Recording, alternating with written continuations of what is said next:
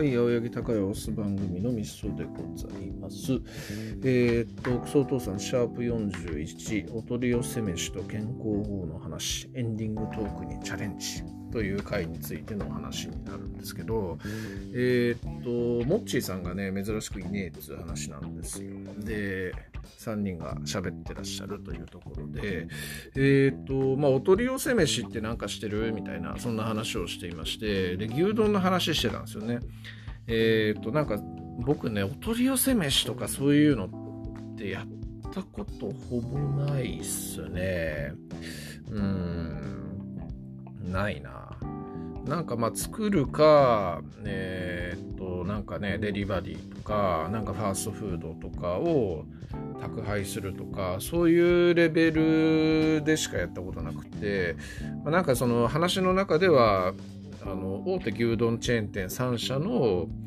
こう、まあ多分あの、パッキングされている牛丼をお取り寄せすると、みたいな、話をしていたんですけど、えっ、ー、と、イメージがね、ちょっと全然つかなくて、よくわかんねえなっていう感じなんですよね。まあでもまあね、あの、お店の味が、こう、お家でも楽しめるっていうのは、まあいいと思いますんで、あれなんですけど、こう、牛丼ね、なんか最近ちょっと牛丼自分で作るのが好きで、えっ、と、牛丼作ってますね。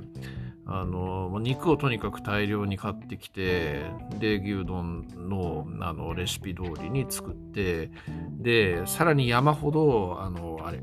えー、紅生姜をのっけてくるんですよね。これがクソうま。マジうまい。でまあ、牛丼安いですけどね。あの、チェーン、チェーン店っていうか外食する牛丼安いですけど、まあ言うてもやっぱ作って食う方が結局的には安いんですよね。まあ手間の部分をどう考えるかですけど、えー、まあ牛丼言うてもね、あの、基本的には玉ねぎ切って、えー牛肉と一緒に煮るだけなんでその玉ねぎ切る手間が嫌じゃ嫌じゃなくてであと煮る時間っていうのがめんどくさいみたいな感じのことがなければめちゃくちゃ簡単なんでね、えー、実は、えー、結構お手軽な料理だったりするというのが牛丼だったりします。えー、という感じなんでなんかちょっとまあそのお取り寄せ飯っていうところに関してのうんなんかまあイメージがつきづらかったなっていう感じに思ったりしてます。で、まあ、原ちゃんのね、あの健康志向って話、まあ、この番組内でも何回も出てますし、こう私が原ちゃんのね、あの、玄米を、えー、食ってるっていう話を結構ね、参考にさせてもらって、まあ今でも玄米食ってるんですけど、えー、いいっすね。ほんと健康志向で考えてるっていうのはとてもいいことだなっていうふうに思っていて、で、かんその健康志向の考え方っていうところが、まあ別にそういうその、なんだ、あの、えー、健康的じゃない食い物と言われる一般的にね、そういうものを食うことを別に否定はしないし、そういうものを食ったからといって寿命が縮まるっていう根拠もないんだけどただその確率として化学調味料みたいなものを取っているとこう、まあ、それを取ったことで、えー、体調が悪くなったりみたいなそういう可能性を考えると、まあ、別にあえて取る必要もないから、えー、後悔したくないのであえて取らないようにしているみたいな話をしていて。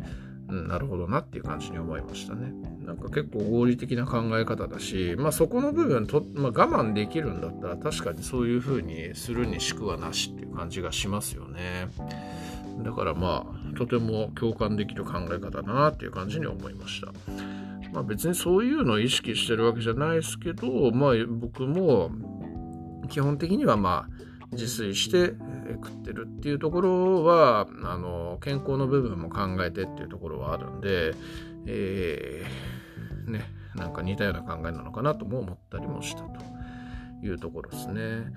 で、まあ、敏郎さんのね、こう暴飲暴食な話もありましたけど、まあ、太く短く生きたい、60歳で死にたいって言ってましたけど、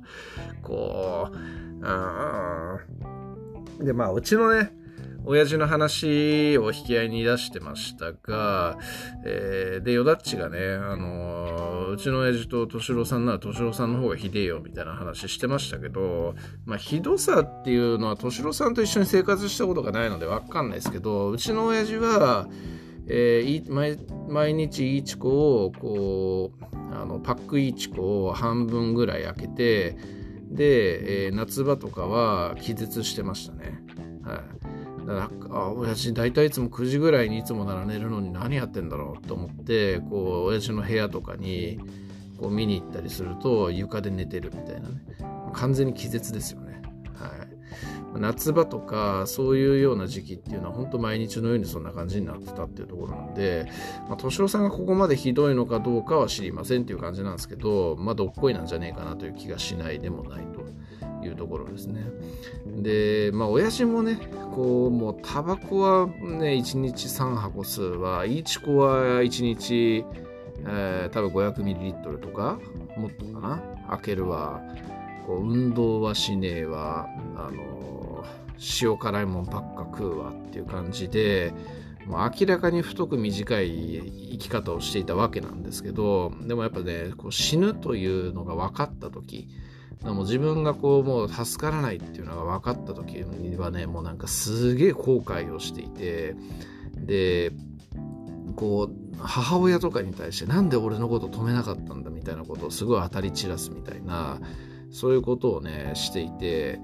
えー、人間っておもろいなって思いますね、ほんとね。こう、その時のことしか考えてなかったのかな、この人はっていう感じに、ちょっと、あの、我が親しながら思いましたね、それはね。まあ当然そのね、あの家族ですからね、その時すげえ悲しかったし、もう助からねえだろうみたいな感じで医者に言われた時ね、えー、悲しかったんですけど、ただまあそういうような感じでね親父自身が結構なんか当たり散らしたりとかこう後悔を口にしたりをみたいなことをするたびにこう本当ねあの今まで周りはめちゃくちゃこう心配して止めたりしてたのに何言ってんだろうなこの人はっていう感じはすごく受けたっていうところはあったりしますよね。はいまあ、なので、えー、そういう周りのこう人間のことも考えると、えー、やっぱ太く短く生きるという選択肢は結局本人の人生なんでその人の自由ではあるんですけど、えー、まあ、周りをねちょっと考える性質があるのであれば、うんまあ、ちょっと考えてみてもいいのかなと思ったりするというところでしょうかね。はい。えー、っと、そんな感じかな。なんかね、エンディングトークとかをちょっとプラスして、えー、やってたりしましたけど、エンディングトークってね、えー、なんかラジオ番組とかの結構上等的な構成の一つですよね、考えてみるとね。なんかなんですけど、全然そんなの思いもよらず、えー上司とやってる上司と部下のラジオとかでもエンディングトークなんていう発想なんていうものは 全くなく、えー、毎月やってますけどなるほどっていう感じはしましたね。はい。えー、なんかまあラジオあえてラジオの構成っていうものが「オールナイトニッポン」やら何やらでも何でもありますけどそういう構成がテンプレとして存在している限りやっぱそういう構成の方が聞きやすいとかっていう根拠が多分あると思うんですよね。あえてまあそういうテンプレみたいなものっていうのも試みてみるっていうのはちょっと僕なんかでも、まあ、一人ラジオではさすがにやんないですけど、えー、まあ、上司と2人でやってるラジオとかに関してはちょっと思ったりもしたというところはあったりしますね。はい。えー、まあそんな感じかな。まああとあのー、クソお父さんね、まあ、ヨダッチを中心にして結構スペース、ツイッターのスペースでこう喋り場みたいなことやられてますけど、こうご会いに行くとね、なかなかタイミングとかね、時間帯とかが合わずに一度も参加したことないんですけど、こう、モッチーさんとね、ヨダッチが参加しているスペースの録音を聞いたんですけど、まあ面白いこと喋ってますね、ほんと。で、リスナーの方々もね、すごいこう、いろんな あの、クソお父さんたちとこう、渡り合うような、なんかやっぱ掘るとね、人間いくらでも話して出てくるんだなっていう感じに、思いますよね。だから全然普通の多分人たちだと思うんですよね。こう、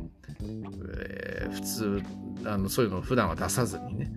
ただ、やっぱそういうよだちとかもちと話すことによって、あの、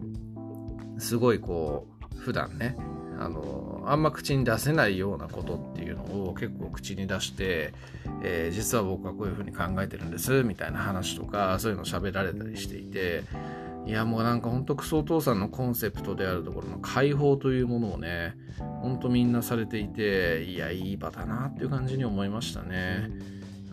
僕も本当ちょっとタイミングがあったらマジ解放したいなっていうふうに思いますんで、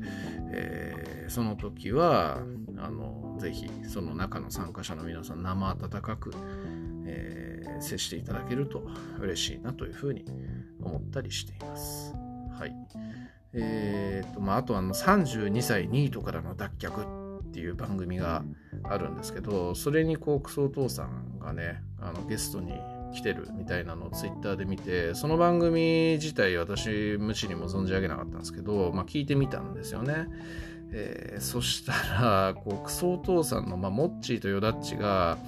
えー、ゲストに来られていたんですけどこうそのパーソナリティの2人がもうその2人をこう食うぐらいの勢いでとんでもない解放をしだして、えー、なんかねすごかったですね。おもろいっていうかあの、うん、それもまたおもろいですよね。まあ、その人たちもこう2人で喋ってるんですけど通常時はそんな解放はしていないわけなんですよ。だけどそのクソお父さんの2人が来られたことでこうそういうね赤裸々なことも解放しようっていう感じでしゃべあの初めてしゃそういう変な話を喋ったって言ってるんですけど、まあ、それがもうめちゃくちゃ面白くってですね。いやさっきもそのスペースの時にも言いましたけどこう人間が解放するとこんなにも面白いんだっていうのを、まあ、また再認識したというところがあったりしまして、えー、いや本当ねみんなねあの解放してった方がいいっす。もう何も包み隠さずにね自己開示しまくってった方がいいなっていう感じにマジで思いました。という感じの話でした。はい以上です。ありがとうございます。